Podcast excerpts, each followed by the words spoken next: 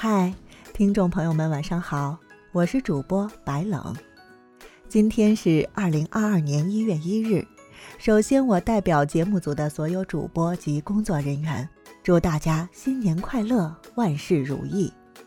非常感谢您在这个喜庆的日子依旧准时收听我们的夜话节目，每天和你说晚安。今天我们也非常应景的想和大家聊一聊关于元旦在不同国家都是如何由来的。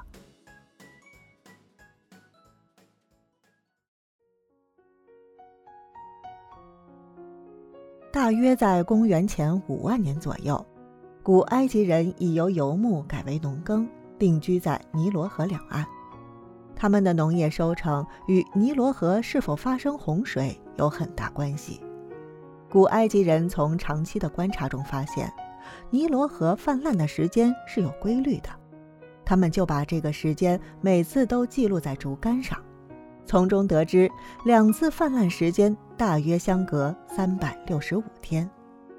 同时还发现，当尼罗河初涨的潮头来到今天开罗城附近的时候，也正好是太阳与天狼星同时从地平线上升起的时候。于是，古埃及人便把这一天定为一年的开始，这是元旦最早的由来。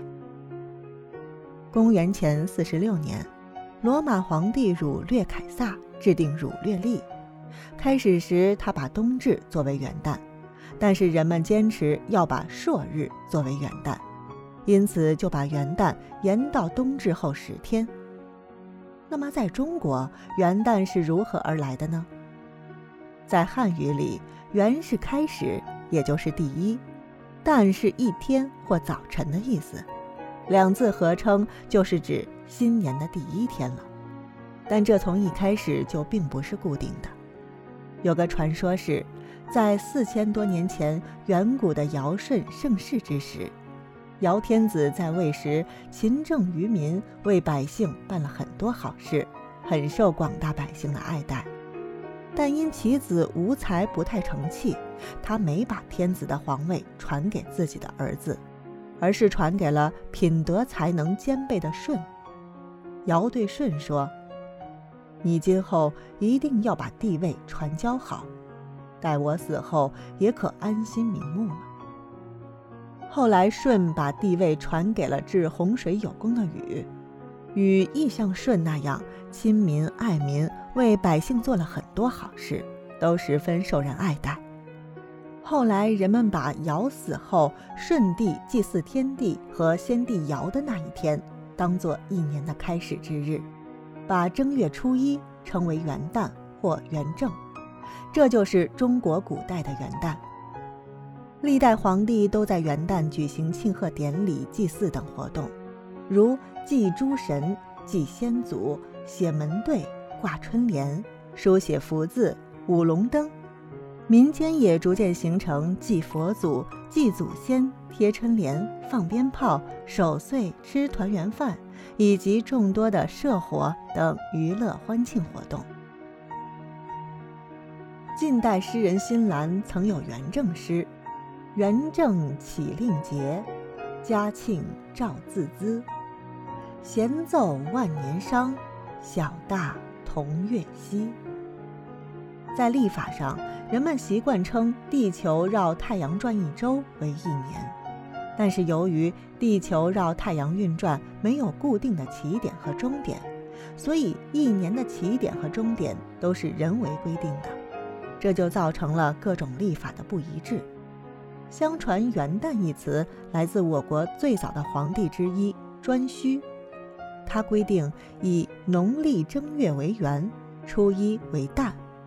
后来有的朝代对元旦的日期有所变更，但原则上还是以每年的第一天为元旦。如夏代以正月初一为元旦，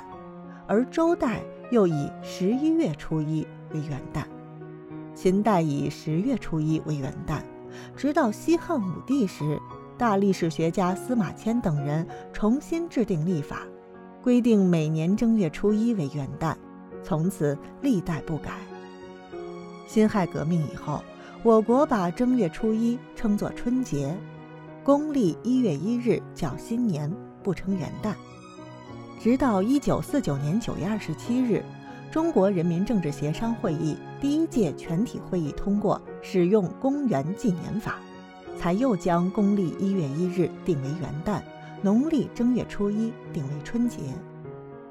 现在世界上大多数国家把每年的一月一日作为元旦。因为他们多采用了国际通行的公历，但也有一些国家和民族由于本地的历法传统、风俗习惯、季节气候等的不同，过元旦的日期也不一样。如阴历的祖先埃及历，把天狼星和太阳一同升起的那天作为元旦；阿富汗把春分作为元旦；犹太人把秋分作为元旦。而寒带的爱斯基摩人则把第一次下雨作为元旦，这也使世界多姿多彩，更显民族特色了。由于世界各国所处的经度位置不同，各国的时间也不同，开始元旦这天的时间也不一样。比如大洋洲的岛国汤加位于日界线的西侧，它是世界上最先开始新的一天的地方，也是最先庆祝元旦的国家。而位于日界线东侧的西萨摩亚，则是世界上最迟开始新的一天的地方。元旦已经是全世界人民传统的新年，元是第一或开始的意思，蛋的原意是一轮红日从地面升起。我们节目组也借着元旦这美好的寓意，祝福大家2022年新年新气象，身体健康，事业腾达。日子过得红红火火，